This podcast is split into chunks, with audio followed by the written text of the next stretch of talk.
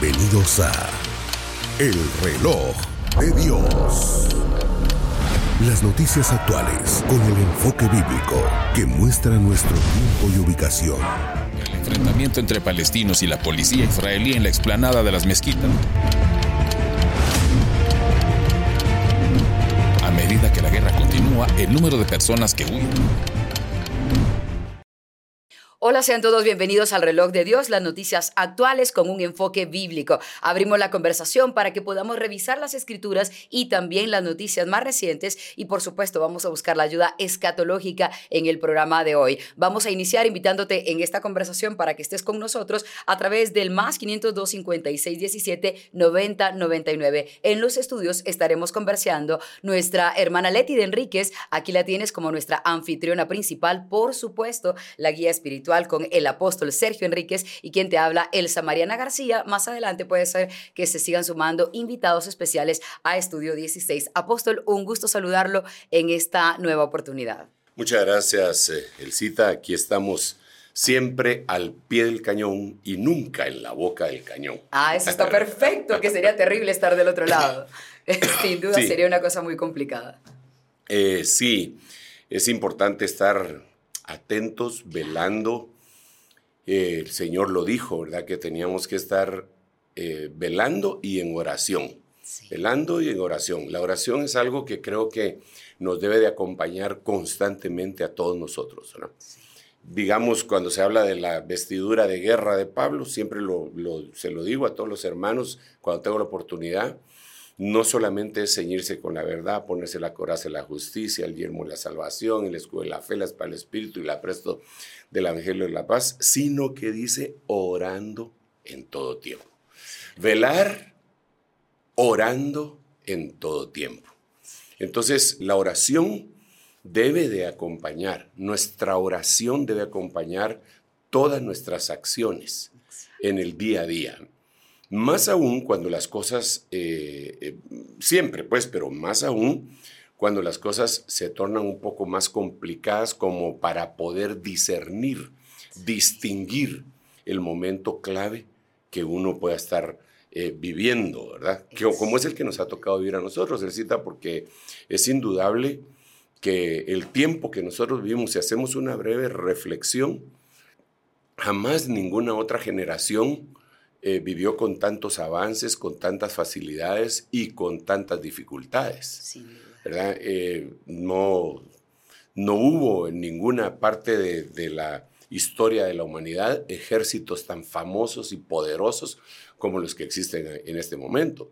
Aquellos lo más que lograban tener eran catapultas, eh, entrenar perros para la batalla cuerpo a cuerpo y, y, qué sé yo, algunas otras cosas y después vinieron las armas eh, eh, de fuego, eh, etcétera. Pero, pero el tiempo que a nosotros nos ha tocado vivir, además de la sobrepoblación que hemos hablado muchas veces, la, la, tecnología tan avanzada, la revolución que vivimos, que se dice que es la cuarta revolución industrial que estamos viendo, tenemos una cantidad de información que si nosotros no nos ponemos delante del Señor para decirle, Señor, mira, no con mi inteligencia no lo voy a poder lograr. Claro, sí. Es con tu sabiduría y con tu inteligencia que lo voy a poder hacer si me ayudas.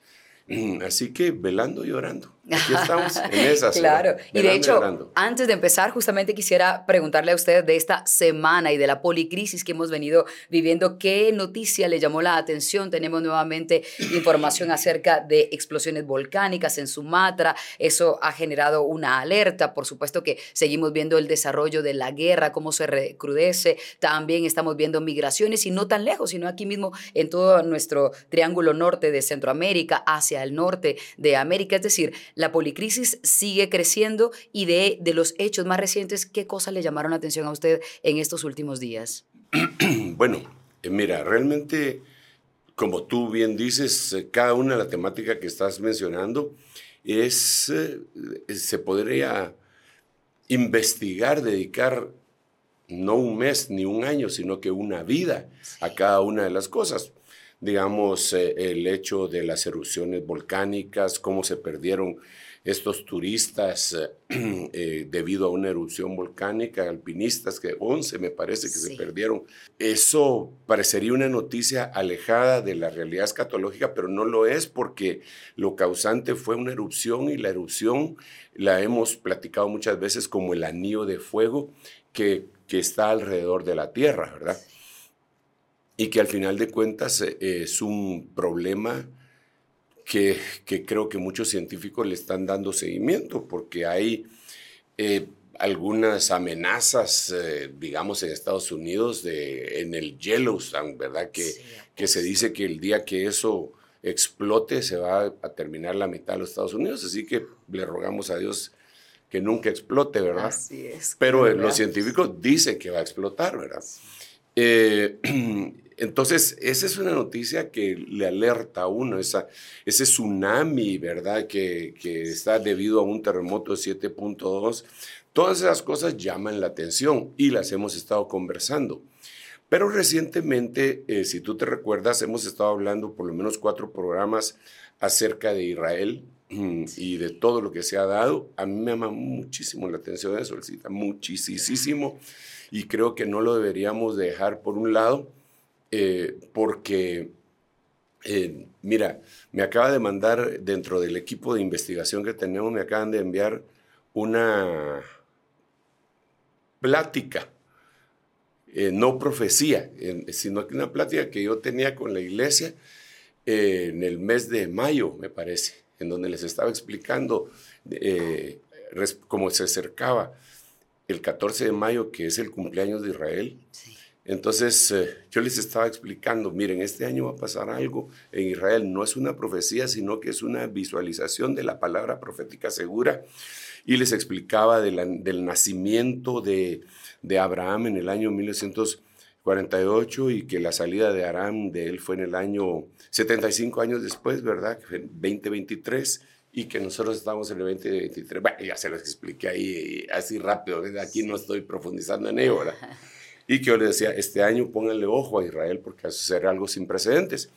Y el 7 de octubre, pues sucedió eso, yo me quedé, el más, el más impactado soy yo, ¿verdad? Porque el Señor me lo hizo ver en su palabra y unos meses después está sucediendo y no se ha terminado. Así que si tú me preguntas, eso me tiene a mí eh, eh, pues en, vilo, viendo qué es lo que está pasando, por qué negociaron esa, eh, por qué esa crisis de rehenes, ¿verdad? Que se dice que, que pues salieron 100 rehenes en libertad, pero no se sabe exactamente de qué, de, del lado de quién y quiénes eran, bueno, un montón de cosas, sí. aparte de eso, pues hay tantas otras cosas. Sin embargo, el cita creo que debemos de empujar un tema así un poquitito para adelante, dejarlo ahí pausado, otro aquí, otro aquí, otro aquí, para ir más o menos equilibrados. Y una de las cosas que me llama la atención dentro de la temática eh, noticiosa eh, es cómo en este momento eh, se ha empezado como a viralizar noticias del pasado. A ver, estamos en, en una, estamos en la cúspide, por decirlo así, de noticias del presente que sepultan. Una noticia sepulta a otra. El ejemplo que yo he puesto en dos programas anteriores es el incendio de la población de Hawái, que fue tremenda y que llegó a, la, cúspide, pero después vinieron más noticias que la sepultaron.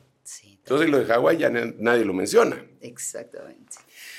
¿Cómo les estoy yendo a los que viven ahí para reconstruir? A saber, eso tal vez una que otra noticia sale por ahí, pero no se viralizó. ¿Por qué razón? Porque vienen noticias como la de Israel que te estoy diciendo, vienen noticias como la de Ucrania, vienen noticias como que los eh, eh, de Yemen y aquellos hutíes, me parece que se llaman, atacan con drones eh, los barcos norteamericanos y Norteamérica ya se bajó unos cuantos drones y ya les, ya les advirtió que se, que se están metiendo en una cosa muy seria con ellos, la, la armada más poderosa del mundo. Eh, eh, advirtiéndole a un puñado de rebeldes. Es, es temible, es temible todo eso. Entonces esas noticias van sepultando y sepultando y sepultando.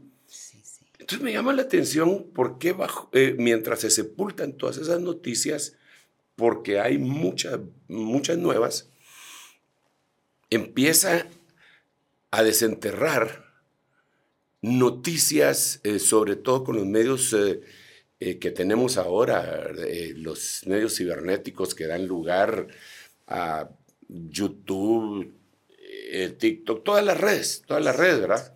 ¿Por qué empiezan a desenterrar cosas como las fallas de algunas religiones? En esta semana eso justamente le llamó la atención. Sí. Bien, cuéntenos al respecto. ¿Qué fue lo que vio? Porque, porque, digamos, empiezan a hablar, y no solo ellos, digamos, mira, empiezan a hablar de, Yo no, a ver, no quiero ser malinterpretado.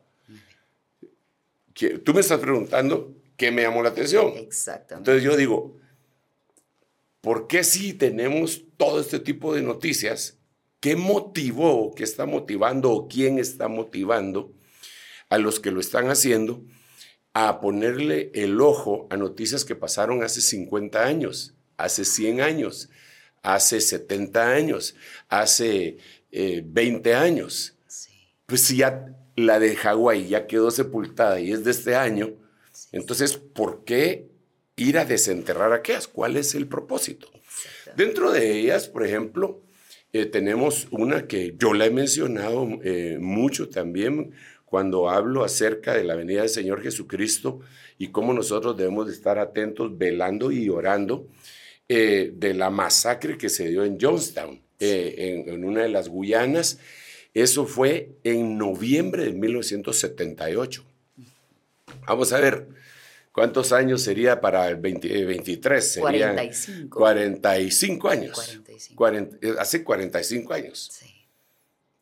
Entonces ahorita se está volviendo noticia. ¿Cuál es lo que hay detrás de eso? ¿Por qué las están desenterrando? ¿Por qué? ¿Por qué eso? Claro, eso ya no es noticia. Eso es historia. Eh, ¿Pero por qué? ¿Por qué están desenterrando cosas como la de David Koresh en Waco, Texas? Y los 52 días de, o 51 de asedio que el FBI hizo sobre ellos, ¿verdad? Sí. ¿Cuál es el propósito para desenterrar eso y plantearlo ahorita? ¿Por qué se ha viralizado tanto e incluso algunos streamings y algunas, eh, algunas plataformas que se dedican a, filmar películas y todo, están filmando películas eh, eh, en contra de la religión? A ver, independientemente cuál sea evangélica, católica y cualquier otro tipo de religión. ¿Se podría decir en contra de la fe? Exactamente. Esa es una, eh, eh, eso que tú acabas de decir viene a convertirse eh, en parte de la respuesta. Porque, mira, cuando el Señor Jesucristo le dio al apóstol Pablo en segunda de Tesalonicenses capítulo 2, si quieres lo leemos, lo, voy a, lo voy a buscar acá. Segunda de Tesalonicenses eh, capítulo 2. El Señor, utilizando a Pablo, le dice, es interesantísimo para mí, interesantísimo. Por eso cuando tú me decías eso, pues yo digo, las noticias eh, nos expresan lo que verdaderamente está pasando, pero así en, en lo subterráneo, ¿verdad? Dice, con respecto a la venida de nuestro Señor Jesucristo y nuestra reunión en torno a Él, o sea, Él está hablando y dice, señores, el Señor va a venir y nosotros nos vamos a reunir con Él. No, se vayan, no sean sacudidos fácilmente en vuestro modo de pensar. En otras palabras, está advirtiendo diciendo, miren, mm, van a venir cosas que los van a sacudir mentalmente. Ustedes no sean sacudidos mentalmente por eso. Eh, eh, respecto a la venida y nuestra reunión con Él. Ni se vayan a alarmar ni por espíritu, ni por palabra, ni por carta, como que si fuera nosotros en el sentido de que el día del Señor ha llegado. Entonces aquí tenemos que, eh, bueno, ya aquí entramos en algo, un poquitito de teología, ¿verdad? no, eso es la escatología también parte de, ¿verdad? En donde el día del Señor es, una, es uno de los nombres con el que se conoce a la gran tribulación.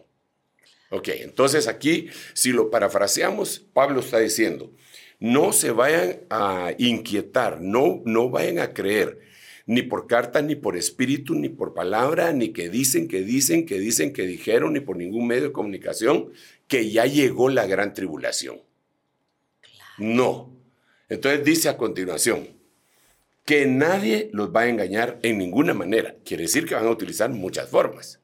Entonces dice, porque esa gran tribulación no vendrá sin que primero vengan dos cosas. Y entonces dice, la apostasía. Y número dos, que sea revelado el hombre de pecado, el hijo de perdición. Entonces cuando habla del hijo de perdición, dice, y, aquí viene la respuesta a lo que tú me decías, eh, que si se podría decir que es en contra de la fe, en contra de la fe, y no necesariamente en contra de una religión. Mira cómo dice este versículo, el cual, anticristo, se opone y se exalta sobre todo lo que se llama Dios. Y pone aquí eh, Dios con D minúscula, ¿verdad? Como quien dice, no se está refiriendo al único Dios verdadero. Al Dios. Eh, eh, digamos, el anticristo no es que se vaya a oponer únicamente al Señor Dios Todopoderoso, al Creador del universo y de la tierra. No, no, a todo lo que se llame Dios. A todo lo que se llame Dios, aunque no sea Dios. Aquí dice que se va a oponer a todo lo, todo lo que se llama Dios o es objeto de culto. A todo lo que se llama Dios o es objeto de culto. Ok, mira pues, eh, ¿cómo ponete que alguien le hace culto al Dios verdadero? Y hay otro que le hace culto a este reloj. Muy bien. Entonces el anticristo se va a oponer al que le hace culto al único Dios verdadero y al que le hace culto a esto que no es Dios. Simplemente porque se le hace un culto. No quiere que haya ninguna adoración. No quiere que haya fe. ¿Qué es lo que pasa? No quiere que haya fe. Por eso es que el Señor Jesucristo dice, cuando el Hijo del Hombre venga, ¿hallará fe en la tierra?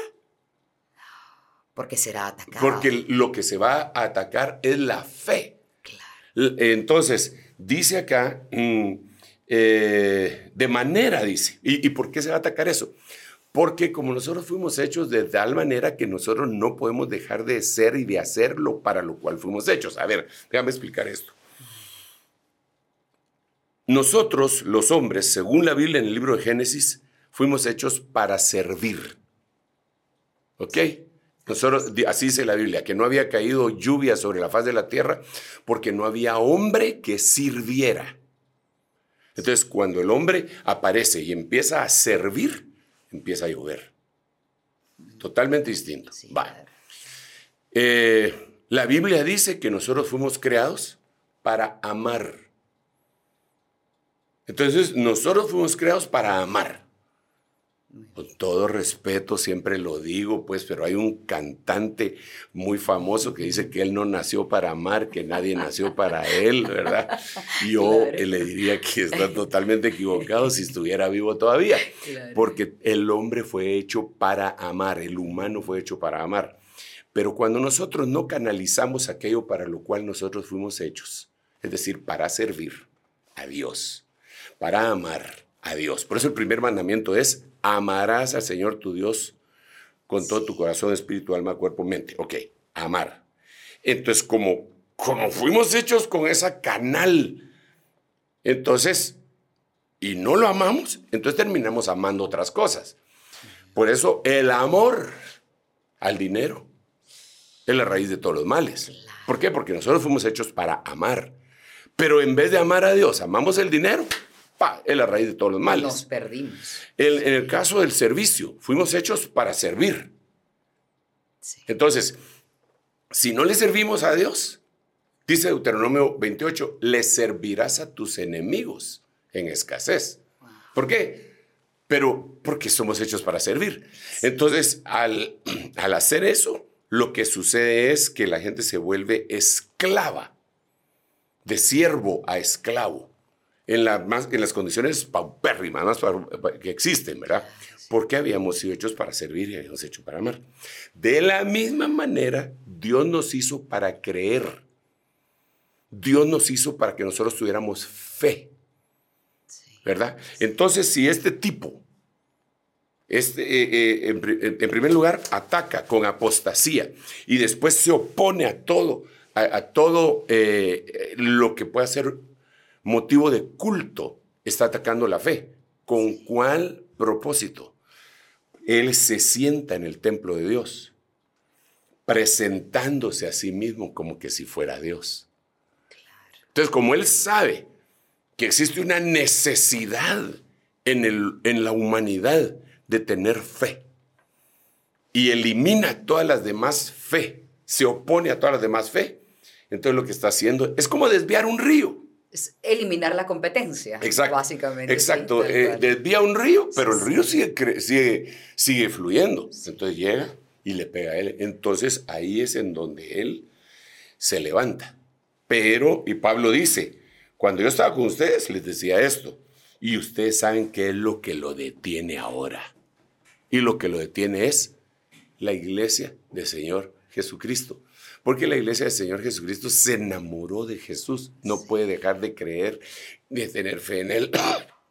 Por eso, para que su plan eh, malévolo funcione, entonces ataca con apostasía.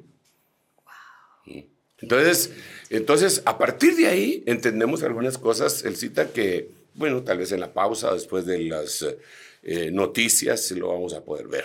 Claro, apóstol. Y una cosa que, es de lo más interesante que usted mencionaba hace un momento es que, si bien es cierto, estamos viendo eh, muchas noticias y todos los días, o básicamente en cada programa analizamos las más recientes, el hecho de que hoy estén resurgiendo noticias antiguas y que estén llamando la atención y esa conexión bíblica que usted acaba de hacer es impresionante. Entonces nos permite ir un poco a la historia. Podríamos hablar un poco acerca de cuándo inicia esa persecución en contra de los cristianos y que bíblicamente nos vaya desarrollando pues esa idea que debemos tener clara. Mira, la persecución ha sido siempre. Algunos, algunos eh, eh, hermanos creen que no ha empezado. La persecución que no ha empezado. Entonces, que, que me perdonen. Sí, sí.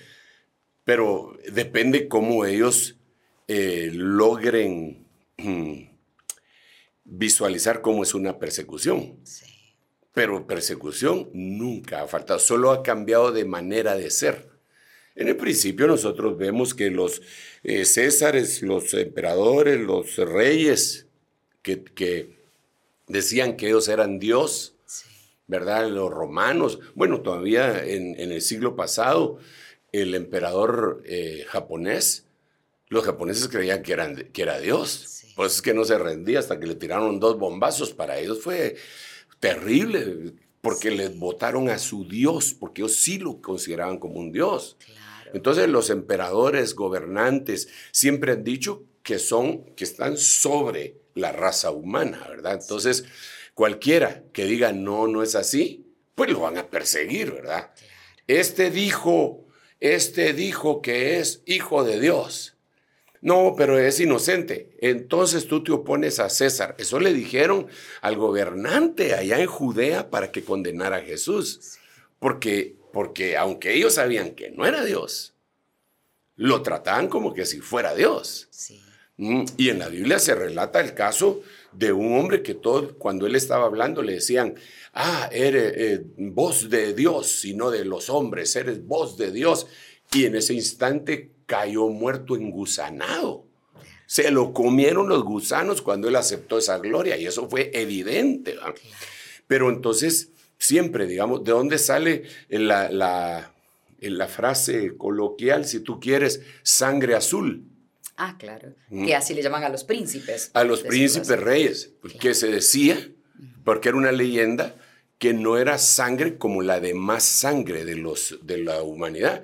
Por eso es que ellos tenían sucesión real, ¿verdad? Porque la sangre era especial, según ellos, ¿verdad? Y por eso es, bueno, ahí sería ya historia. Entonces, viene alguien y dice, no, hay un, rey sobre ustedes, que es el rey de reyes, señor de señores, y yo le sirvo a él. Que eso era motivo para persecución. Y entonces, desde el principio, cuando los cristianos empezaron a decir eso, los empezaron a perseguir. Pero la persecución fue tomando diferentes matices y se fue dando de diferentes formas. Luego, como diferentes eh, formas de creer se fueron levantando, entonces hubo confrontaciones, ¿verdad? Porque los dos creían que estaban sirviendo a, su Dios. Creían estar en lo eh, correcto. exacto. ¿ah? Entonces, por eso me parece tan ridículo a veces cuando hay dos boxeadores y, y, que son cristianos y están orando para que gane uno, para que gane, digo yo, y, estos a quién, a qué Dios le están rogando, al Dios del boxeo o del fútbol, eh, digo yo, pero padre, este, este bueno.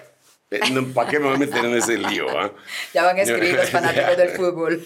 Pero, pero eh, entonces la persecución continuó.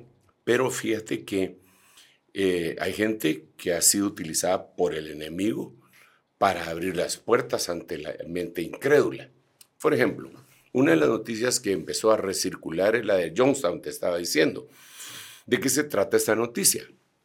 Eh, este predicador era un predicador metodista. Metodista. Ojo con eso. Era metodista graduado. Era doctor en teología. Wow, su conocimiento eh, bíblico era amplio. Supuestamente. Sí. Ah, porque uno puede decir que es doctor, y, pero... Haber pasado de noche. Pero él era supuestamente doctor en teología. Entonces, él empezó a hablar precisamente de escatología y no le hablaba a gente eh, ignorante en otras áreas de la vida, pero sí ignorantes de la Biblia. Desafortunadamente hay gente que son... Una eminencia. Una eminencia en otras cosas, pero en cuestiones de fe no lo son. Podría ser un ingeniero en sistemas, tal vez con doctorado y eso, pero y lo agarró a alguien que, que, puede estar siendo manipulado por espíritus inmundos también, ¿verdad? Entonces este les empezó a hablar de escatología y convenció a 900 personas. Todas norteamericanas, ciudadanos norteamericanos no eran mojados, no eran eh, eh, toda gente que estaba dentro de la sociedad ocupando grandes puestos, incluso había congresistas. Y se los, y se los agarró y les dijo que como venía el fin del mundo, porque ese es otro de los grandes problemas, no distinguir el fin del mundo del fin de la etapa en la iglesia sobre la tierra. No distinguir el fin del mundo del fin del trabajo del Señor sobre Israel.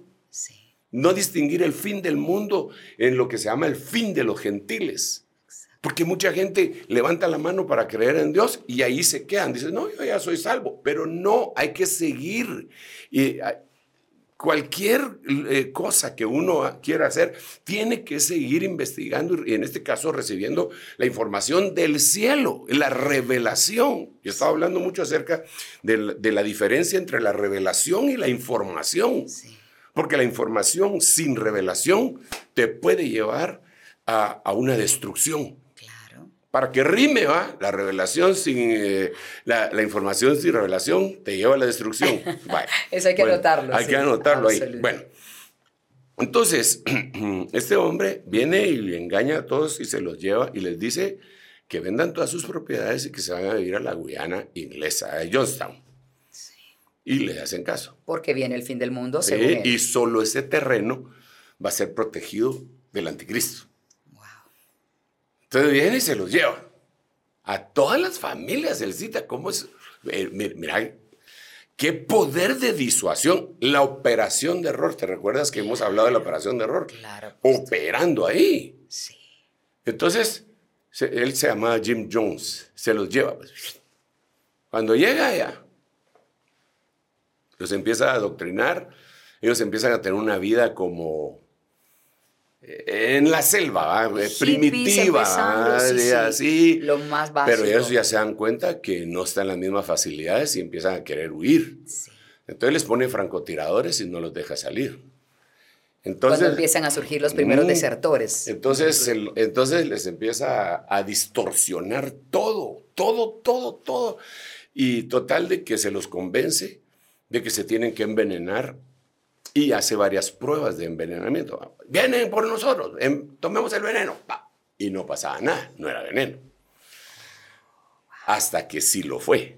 Qué cosa tan terrible. ¿De qué manera jugó con la gente, no? Esa prueba. 17 de noviembre de 1978. Dios santo. Noveci- más de 900 personas asesinadas. Madres que mataron ellas a sus hijos, les dieron el veneno, ¿cierto? Primero a ellos. Apóstol, ahora, ¿con qué fin este hombre pudo haber hecho algo como es una eso? locura. Ese, bueno, eh, por eso te digo. o, eh, bueno, no, no, no. ¿O qué Ahí- entidad había sobre él? él está endemoniado. Ahora, ¿cuál es el propósito? ¿Por qué razón eh, se, da, se da eso? Eh, Hace 48 años, me parece. 45. 45 años, hermana Leti. Ajá, 45. ¿Tú quieres decir algo, mamita? No, no, solamente eso, que Ah, 45 sí. años hace de eso. Sí, eso y ahí se se fueron bebés recién nacidos, niñitos, adolescentes, gente adulta, ancianos. Si mal no recuerdo, no, no sé si estoy en lo cierto, pero si mal no recuerdo, dos congresistas norteamericanos fueron asesinados. Si mal no recuerdo.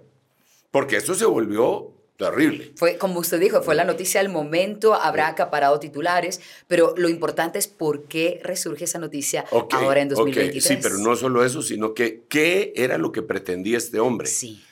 ¿Cuál era Aparte de matar, ¿va? Porque esa era la punta del iceberg. Sí. Entonces, ¿por qué el diablo hizo eso? ¿Solo para matar a 900 gente? No. Lo que pasa es que él quería desvirtuar y que todo el mundo tuviera temor de hablar que el Señor viene. Porque entonces cualquiera que dijera, el Señor viene, ah, vos sos Jim Jones. Ya estás Ah, igual eh, de loco. Ah, vos sos, eh, Claro. se llamaba, se llamaba eh, el templo del pueblo, el, el Bible Temple, no me recuerdo cómo es que se llamaba, pero había una palabra templo. sí, sí. Templo. Es que había una secta del templo Sí, del pueblo, entonces- pero no sé si sea eso. Entonces, eh, ellos eh, hacen un escándalo, ¿ah? que, que, por cierto, se acalló. Pasó 1978, 79, 80, 81, 82, eh, año 2000 y ahora Templo del 2023. pueblo se llamaba. El Sí, templo del templo pueblo. Ajá. Entonces, o sea, y llegó el 2023 Sí. y ahora lo empiezan a sacar. ¿Por qué? ¿Cuál es el fin detrás de Bueno, eso? eh, te voy a decir lo que yo creo. Yo creo que, no, porque no es un- la única noticia. A eso iba yo justamente, que, que es, pareciera una operación de error, porque está muy manipulada, porque empezaron a surgir informaciones de otros acontecimientos parecidos. Sí, digamos lo de David Koresh, eh, lo de la luz del mundo, lo de la secta de la restauración de los diez mandamientos, eh, que digamos esa secta de, los diez- de la restauración de los diez mandamientos mató, incendió, quemó a 700 personas. ¿Nos podría hacer un breve resumen de ese acontecimiento tal como hizo del anterior? Porque nos da una luz mucho sí, más bueno, clara. es, es, eh, ellos eran católicos, ¿verdad? Entonces, eh, pero, pero interesante, te dije que los otros eran metodistas, Sí, estos eran metodistas. católicos, pero tienen algo en común. Los dos no se sujetaron a sus autoridades, hicieron su propio movimiento. Fueron desertores, por decirlo Ex- así. Sí, tanto Jim Jones como esta que te estoy diciendo. Entonces se fueron de ahí y entonces se les adhirieron otros desertores. ¿verdad? Yo no te- por eso no estoy hablando a favor ni en contra de ninguna religión, solo te estoy diciendo algunos elementos que son muy importantes para que los tomemos en cuenta. Ellos empezaron a querer instalar, sin conocimiento bíblico realmente, ¿va? los diez mandamientos y a cumplirlos con rigidez. Y eso no es bíblico. Eso no es bíblico. ¿Qué Porque cosa no, no, es bíblica? no es bíblico lo- los diez mandamientos aplicados en este tiempo. Porque la, pero la gente no sabe, ni siquiera los cristianos evangélicos lo saben.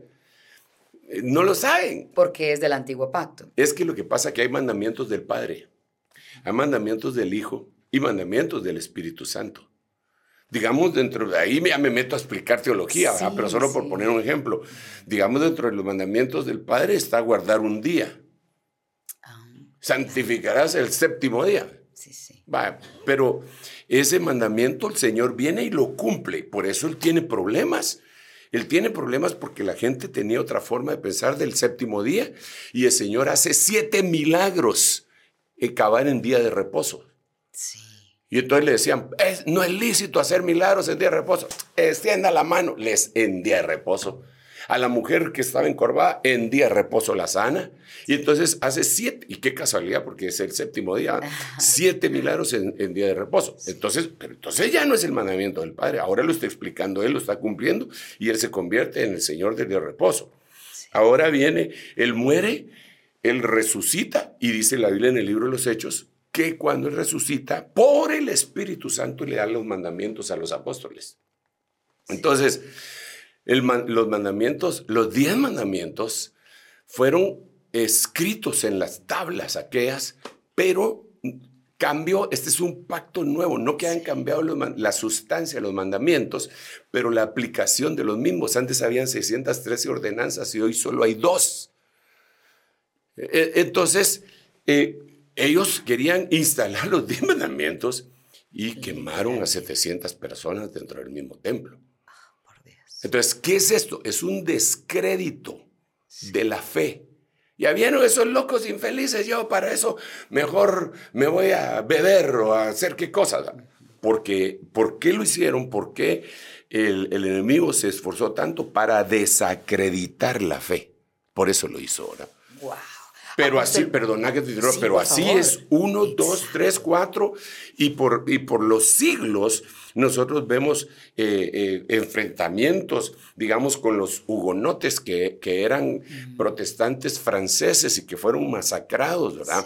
Con las cruzadas que se empezaron en el año 1000 y que se enfrentaron y que hicieron violaciones, robos, mientras, mientras transitaban desde Inglaterra, eh, Portugal, España, Italia, Francia, Francia, Italia, mientras transitaban hacia Jerusalén para reconquistarla, iban dejando a su paso una, un, montón de cosas feas por religiosidad.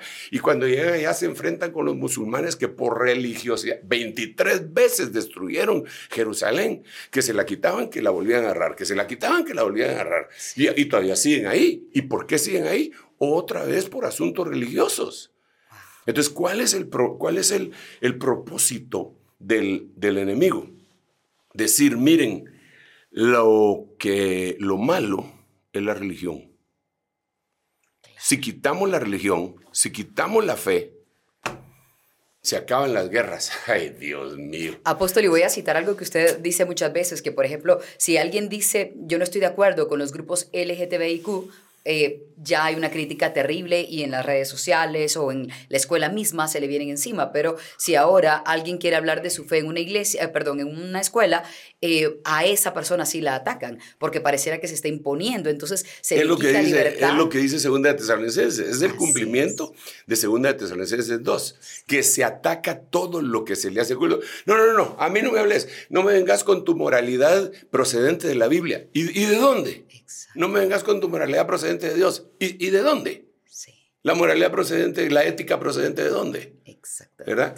Y, y con las cosas más eh, descabelladas que pueden, que pueden hacer, ¿verdad? Y no solo descabelladas, sino que, mm, que no tienen equidad.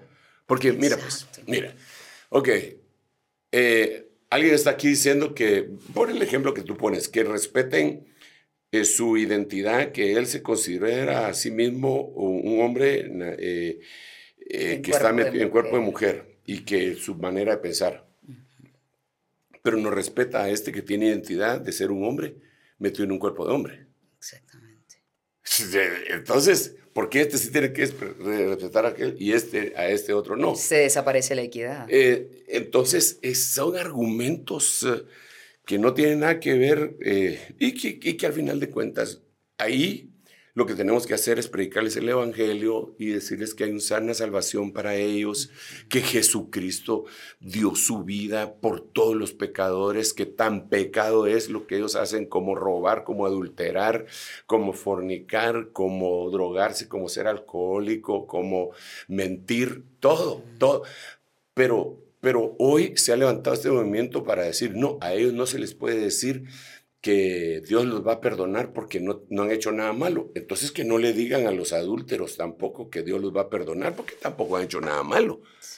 O sea, o sea, no tiene sentido, no, no, o que el que miente, el, el que miente, mira, pues es, es, es impresionante, es ilógico, pero es la operación error. Claro. Eso, bueno, pero Es que se mete en todas partes la operación de error, como lo hemos visto. Nuestro equipo de producción ha preparado un resumen de esos acontecimientos en donde la iglesia, la religión o la fe ha sido perseguida. Aquí te lo presentamos. La persecución del tiempo final. Podemos hablar que la fe ha tenido en distintas épocas una persecución, y algunas de estas tienen raíces históricas que se remontan al Imperio Romano. Uno de los periodos más notorios de persecución de la fe cristiana ocurrió en el Imperio Romano. Los cristianos en el Imperio Romano fueron objeto de persecución, ya que su negativa a adorar a los dioses romanos y al emperador se consideraba una amenaza para la estabilidad social y política. El emperador Nerón, por ejemplo, culpó a los cristianos del incendio de Roma en el año 64 después de Cristo, lo que llevó a la persecución de esta comunidad. El emperador Constantino emitió el Edicto de Milán, que puso fin a la persecución de la fe cristiana en el Imperio Romano y permitió la libertad religiosa para los cristianos. A pesar del Edicto de Milán, hubo momentos en la historia posterior en la fe cristiana que fue perseguida en diversas partes del mundo. La Inquisición instituida para castigar y erradicar la herejía en Europa y América desde sus orígenes en el siglo XII. Su fama se acrecentó con base en la monstruosidad de las torturas que infligía y la implacable persecución de judíos y musulmanes. Su manifestación más cruel se registró en España, donde la Inquisición llegó a ejecutar a unas 32.000 personas. Comenzó con la persecución organizada de las religiones cristianas no católicas en Europa. Los inquisidores llegaban a cualquier ciudad y anunciaban su presencia, dando a los ciudadanos la oportunidad de admitir su herejía. Los inquisidores cometieron innumerables abusos, desde quemar herejes en la hoguera, a pesar de que habían confesado, hasta confiscar sus tierras para enriquecimiento personal. En 1307, los inquisidores arrestaron y torturaron a más de 15.000 caballeros templarios en Francia, lo que resultó en decenas de ejecuciones. Juana de Arco, quemada en la hoguera en 1400 Hacia fines del siglo XV, los reyes de España creían que la corrupción en la iglesia española era culpa de los judíos convertidos al cristianismo. Se culpó a los conversos de una plaga y se les acusó de envenenar el agua de las personas y secuestrar a niños cristianos. En 1480, los judíos de Castilla se vieron obligados a vivir en guetos. Mientras tanto, Roma creó su propia Inquisición en 1542 para perseguir a los protestantes. A mediados de la década de 1600, había logrado expulsarlos de los territorios españoles, a la vez que había extendido su dominio sobre las colonias del continente americano. Hacia 1834, la Inquisición española fue finalmente desmantelada. Sin embargo, la Inquisición romana todavía existe, aunque cambió su nombre en dos ocasiones. Actualmente se llama Congregación para la Doctrina de la Fe. Los hugonotes eran seguidores de la Reforma Protestante, especialmente del teólogo francés Juan Calvino, cuyas ideas calvinistas influyeron en su teología y prácticas religiosas. Durante el siglo XVI, Francia experimentó conflictos religiosos significativos entre católicos y protestantes. Esto culminó en las guerras de religión francesas entre 1562 a 1598, una serie de conflictos armados intermitentes. Las guerras enfrentaron a los católicos, liderados por la monarquía francesa contra los hugonotes. El conflicto era tanto político como religioso, con luchas por el poder y la influencia en juego. El punto más trágico de las guerras de religión fue la masacre de San Bartolomé en 1572, cuando miles de hugonotes fueron asesinados en París y otras ciudades después de la boda del rey católico Carlos IX con Margarita de Valois, que había sido prometida a un príncipe hugonote. Para poner fin a las luchas religiosas, el rey Enrique IV emitió el edicto de Nantes en 1598. Este edicto otorgó tolerancia religiosa a los hugonotes y reconoció su derecho a practicar su fe en lugares específicos del país. Sin embargo, en 1685, el rey Luis XIV revocó el edicto de Nantes. Esto llevó a una persecución masiva de los hugonotes, con la supresión de sus derechos religiosos y la emisión emigración de muchos a otros países como Inglaterra, los Países Bajos y las colonias americanas. Los hugonotes forjaron la industria, la intelectualidad y la política en los países a los que emigraron. En 1715, Luis XIV anunció que había terminado todo el ejercicio de la religión protestante en Francia. Ese mismo año, una asamblea celebró una conferencia en Nimes dedicada a restaurar a la iglesia protestante. Un edicto de 1787 restauró en parte los derechos civiles de los hugonotes en 1789, con el surgimiento de la Revolución Francesa. La Asamblea Nacional afirmó la libertad de religión y otorgó a los protestantes la admisión a todos los cargos y profesiones. Desde entonces, el protestantismo en Francia ha estado presente con cierta libertad. Hoy los protestantes en Francia son más de un millón, alrededor del 2% de la población del país.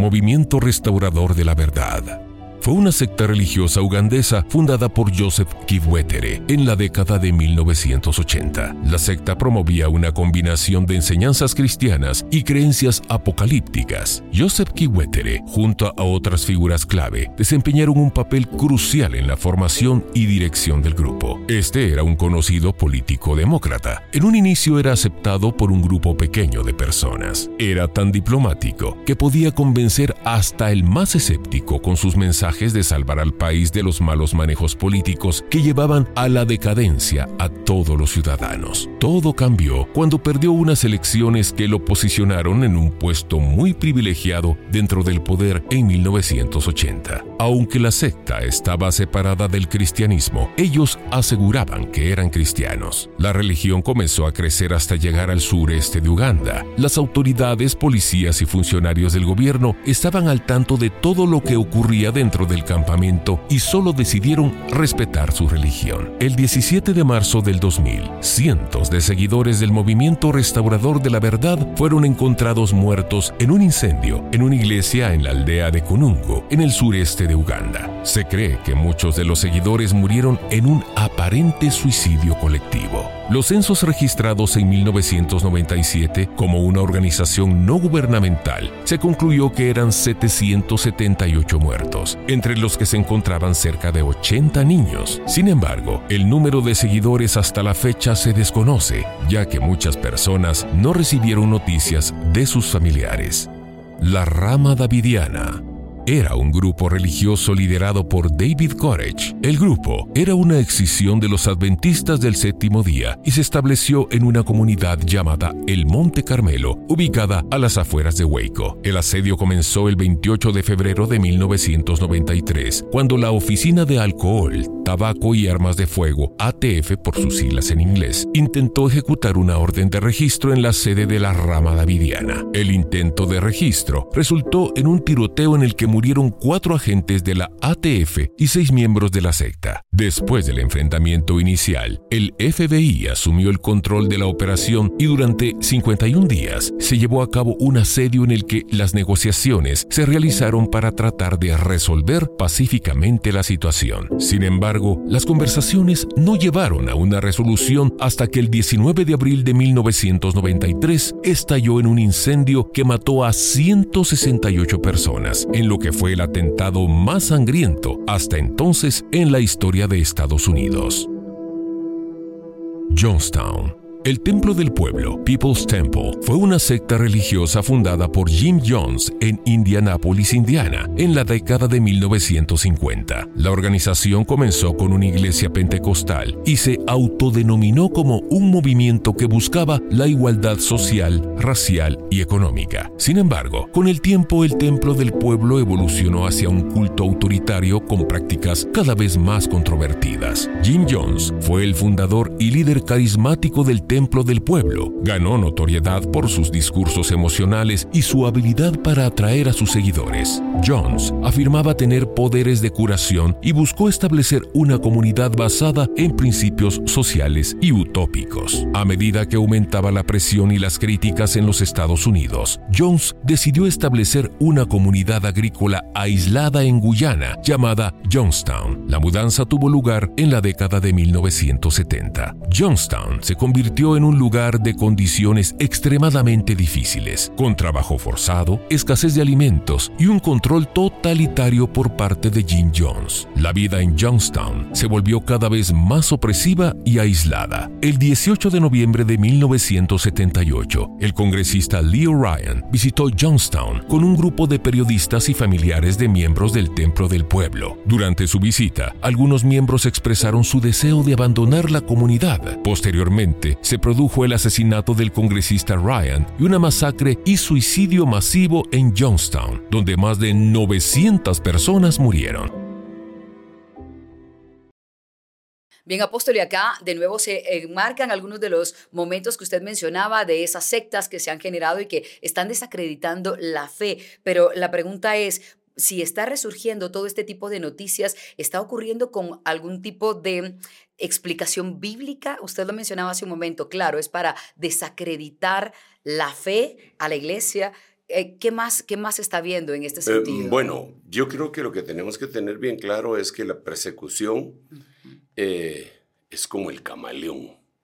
Mira, hoy viene rimando, ¿verdad? La persecución es como el camaleón. Sí, todo le está saliendo en verso y sin esfuerzo, es cierto. Este, porque, mm, digamos, solo por poner un ejemplo, los, eh, los eh, discípulos, los cristianos del principio, pues es bien sabido que los echaban a los leones, ¿verdad? históricamente, Sí, sí. ¿verdad? Sin embargo, viene el apóstol Pablo y dice, cuidados que vuestro adversario, el diablo, anda como león rugiente alrededor de vosotros viendo a quién devorar. Entonces, ya no es un león eh, literal, hambriento, como el que se querían que se devorara a Daniel o a los cristianos, sino que es un como león, que, pero más peligroso. Porque, espiritual. porque sí, sí, por eso es más peligroso. ¿Por qué razón? Porque aquellos cristianos que estaban siendo devorados por los leones, lo que les iban a, a terminar era su vida terrenal. Y ellos tenían una convicción porque habían tenido muchos milagros, así que no negaban al Señor y se morían. Pero este león eh, es más peligroso. No devora de esa manera, sino que devora el espíritu y hace que la, eh, la gente devuelva su fe para una perdición eterna. Entonces es más peligroso. Entonces, cuando nosotros vemos la persecución mm, como la que podemos ver en, en- en el trabajo que han hecho nuestros hermanos de investigación, ha habido persecución en donde queman, matan, mutilan, etcétera, ¿verdad? Sí. Eh, hoy, aunque existe todavía ese tipo de, de persecución en algunos lugares, eh, la persecución es más sofisticada. Claro, como usted dijo, mutó camaleónicamente. fue exacto, sí. Digamos, y eso lo podemos ver, una persecución que se da en los medios de comunicación masiva. Por ejemplo, miramos una película vieja, de un western, en donde un hombre va, es un predicador que va con su Biblia, montado a caballo, entra en un pueblo y eh, de repente hay problemas y él abre la Biblia y, y lo que lleva en la Biblia es una pistola. Entonces la saca y mata a la gente. Eso es una referencia en contra de la fe, que aquel hombre es un hipócrita y que dice ser eh, eh, un proclamador de las cosas espirituales porque realmente no lo es.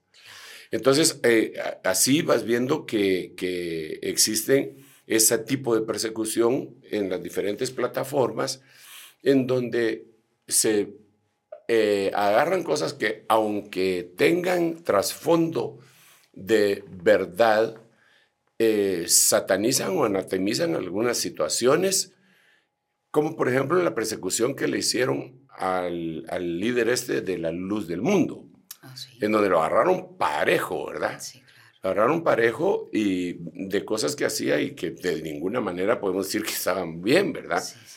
Pero que agarran esto para generalizar. Exacto. ¿verdad? Genera Eh, eh, eh, desconfianza. exacto, entonces para generar desconfianza de, de todos los demás, ¿verdad?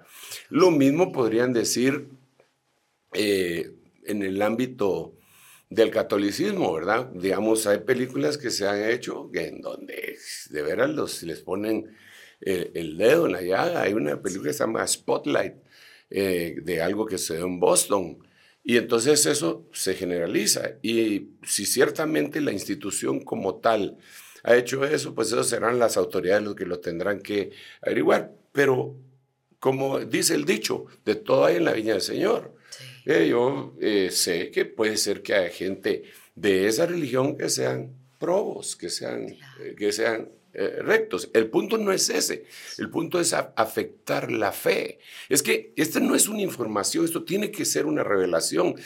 Si el Señor Jesucristo no está a favor o en contra de una religión. No, sino de una relación con Dios por medio de Él, porque Él dijo, yo soy el camino, la verdad y la vida. Yo quiero decirte que yo no soy eh, predicador de una religión ni de una denominación. Yo lo que predico es a Jesucristo y a este crucificado y también resucitado. Yo, mi relación es con Él, con el Padre a través de Él y el Espíritu Santo que venga. Pero yo creo que la religiosidad sí es eh, nociva y causa todos estos inconvenientes, ¿verdad? De odio. Sí, De odio. sí, porque ahora que la gente está viendo esa noticia que usted dice que surge, tal vez jóvenes que no la habían visto, están pensando cosas terribles de la religión. y, sí, y es que, mira, mira, cualquier cosa que promueva el odio no, no puede venir de Dios. Y nosotros vemos religiosos en la Biblia llenos de odio. Digamos, estaban hablando con Esteban y, y hace la comparación. Y Esteban, lleno del Espíritu Santo, les decía, y cuando hablan de ellos, dice, y ellos llenos de odio crujían sus dientes contra él y arremetieron contra él y lo mataron. Y Esteban, lleno del Espíritu Santo, dijo, veo el cielo abierto al Hijo de Dios de pie a la diestra de la majestad. Y entonces ellos llenos de odio lo apedrean. Entonces él lleno del Espíritu Santo dice, no les tomes en cuenta este pecado. Entonces, la, relación genuina con Dios nunca va a llenarte de odio. Pero si una religión, aunque se predique de Jesús, te llena de odio, ahí hay un problema. Ahí hay un problema. Eso no puede ser. Por eso es importante que nosotros hagamos el énfasis en ser llenos del Espíritu Santo para no tener llenuras de ninguna otra, llenos de celos, llenos de envidia y llenos de tantas cosas. Apóstol, y antes del de, el programa nosotros estábamos hablando fuera del aire de la radicalización de las cosas, ¿verdad? Los extremos, y usted nos ha explicado en más de una ocasión que los extremos no son buenos, ¿verdad? En muchos sentidos, pero acá pues es buscar al Señor para tener esa llenura de Él precisamente. Vamos a comentar un poco más de este tema, pero también tenemos a nuestro equipo acá en pleno. Hoy está con nosotros José Arana y quiere hacerle un comentario al apóstol. Me parece que viene también con una pregunta. Adelante, José. Sí, apóstol, yo te quería preguntar, eh, tú mencionabas en un versículo de Tesalonicenses que el enemigo se opone a todo lo que es Dios y vemos que en algunos países cercanos hay una persecución a la iglesia. Eh, también, ¿verdad? Que es bastante preocupante, pero quería preguntarte si es en contra de la iglesia o de la religión en general o también contra la fe. Yo creo, eh, digamos, al ver diferentes, diferentes países, ¿verdad? Mm, en, la misma Centroamérica, que eh, se han volteado eh, algunos gobernantes en contra de la fe, no de religiones específicas, sino que en contra de la fe. Y ese es un espíritu de anticristo, ¿verdad? acusándoles de tal cosa, quitándoles propiedades y, en contra de cualquier religión. O sea, eso es lo que describe segunda Tesalonicenses 2. Y, y pues ensalzándose eh, ellos mismos, ¿verdad? Claro. Pero ni modo, ¿verdad? ahí sí que el, único que no va a caer en, esa, en ese engaño, como hemos dicho eh, con anterioridad, es aquel que recibió el amor por la verdad él se va a dar cuenta, él, va a decir, no, no, no, yo con el Señor, ¿verdad?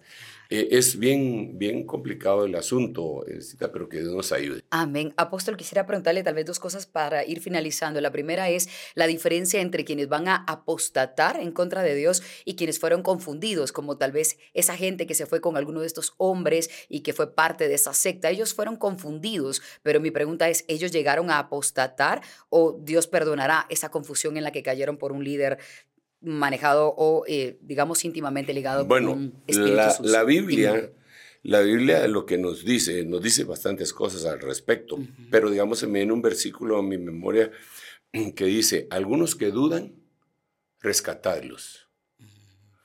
Eh, a otros, convencerlos, arrebatándolos del fuego. Lo dice Judas en su último, eh, bueno, es en su único capítulo, ahora. Y de otros tened misericordia, aborreciendo aún la, la ropa contaminada por su carne. Entonces ahí pone tres grupos. Unos que están dudosos porque fueron contaminados por algún medio de comunicación o por alguno de estos personajes, los confundieron y entonces, eh, bueno, ahí se volvió un problema. Entonces a eso hay que convencerlos. A otros dice rescatarlos del fuego. O esos ya cayeron más, ¿verdad? Y esos apostataron. Incluso pudieron haber blasfemado, pero los que blasfemaron contra el Espíritu Santo, esos ya no, según la misma Biblia. Entonces pongamos un ejemplo eh, bíblico. El apóstol Pedro, con todo respeto para tan insigne hombre de Dios, pero quedó relatado en la Biblia, ¿verdad? Sí, muestra sus pies de eh, barro la Biblia. Entonces él en el último momento, antes de que el Señor, eh, bueno, se, vaya de esta tierra, eh, sucede varias cosas, ¿verdad? Y una de ellas es que él lo niega. Primero lo niega. pero en su negación empieza a elevar la forma de negar hasta que llega a blasfemar. ¿Por qué, lo, por qué blasfema? Porque la, la gente que lo está señalando le dice, tú incluso hablas como ellos. Entonces él cambia su hablar y blasfema. Pero el Señor le dijo, cuando tú hayas regresado y te has convertido, quiere decir que hay una, eh, en este caso, una apostasía que fue reversible. Judas no. Judas apostató y ya no lo revirtió. Y entonces se murió y se a la perdición eterna, desafortunadamente. ¿Qué podemos hacer? Su papel era terrible en la historia, pero era, era eso. Y ahora, tal vez la última pregunta, y, usted nos podrá dar muchas luces en este sentido. Eh, ¿La persecución a la iglesia continuará y de continuar? Oh, sí. ¿cómo, ¿Cómo debemos estar alerta? Porque como decía usted, la forma de perseguir a la iglesia o la fe ha cambiado, evolucionado camaleónicamente. La forma de perseguir ahora es desacreditar. Mira, mira, eh, en parte, porque también existe, y la Biblia lo dice, que hay mártires, ¿verdad? Pero digamos, eh, en, tengo entendido, ese no es mi zona de conocimiento, de expertise, pero tengo entendido que legalmente, eh, cuando a alguien lo difaman, le están ocasionando una especie de muerte civil. ¿Mm? Eh, o sea, es una persecución. Ponete que dicen que un ministro de Economía es ladrón, sin las pruebas, porque, porque si tienen las pruebas no pueden meter a la cárcel, pero sin las pruebas, entonces le ocasionan muerte civil. Claro, porque ya genera duda en todos los demás. Exacto. Y entonces eh, esa es una persecución. Eso es lo que hace en la actualidad con muchos personajes públicos, ¿verdad? Que le levantan gente para que vayan y los insulten, para que vayan y, pero como con las redes es más fácil, puede ser con robots, con, eh, bueno, con bots, ¿verdad? inteligencia artificial y tantas cosas, con el propósito de perseguir. Si hacen eso con el liderazgo eh, o el cristianismo, o, la misma Biblia, entonces es una persecución. Es una persecución. Y los más débiles y vulnerables, ¿verdad? Que, no, no, han sido fortalecidos en su conciencia por medio del conocimiento y de la experiencia con Dios, caen, sucumben ante eso y apostatan. Entonces es la persecución es para que apostaten, ¿verdad? Santo Eso lo vemos con mucha frecuencia. Y es básicamente una alerta, apóstol, con la que podemos ir cerrando el programa, decirle a, a quienes hoy están justamente tal vez viéndonos por una plataforma social que tengan ese cuidado de la noticia, de la información que llega, que vean la fuente, porque puede ser que haya información que esté tergiversada para dañar, digamos, que lo que se cree de una persona o lo que se sabe de una persona, porque hasta Sí. la voz se puede alterar. Se puede alterar todo. Sí. Mira, para dañar a cualquiera le pueden poner un video, le pueden, lo que sea en la actualidad. Y eso es un... eh, mira, cuando el diablo eh, tentó a la humanidad, dijo cosas que sí se habían dicho, pero les cambió la forma y el orden. Digamos, Dios le había dicho a Adán, eh, de todo árbol del huerto puedes comer, menos del árbol de la ciencia del conocimiento del bien y el mal. Ese no puedes comer porque el día que él comieres morirás. Punto. Entonces ahora viene el diablo y utiliza la misma fraseología, pero le cambia de orden. Y le dice a Eva, así que Dios les dijo que no pueden comer ningún fruto, ningún, de ningún fruto de ningún árbol.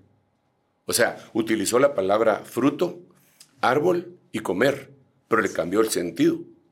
Entonces Eva le dice, no, no, no, no, ahí cayó ella, ¿va? porque no tenía un buen conocimiento. Dios dijo que el árbol del medio no lo puedo ni siquiera tocar.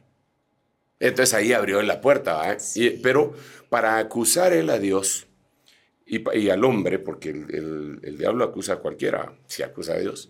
Entonces utiliza palabras que sí se dieron o eventos que, que sí se dieron, pero no en la forma ni en la sustancia como él las propone. ¿va?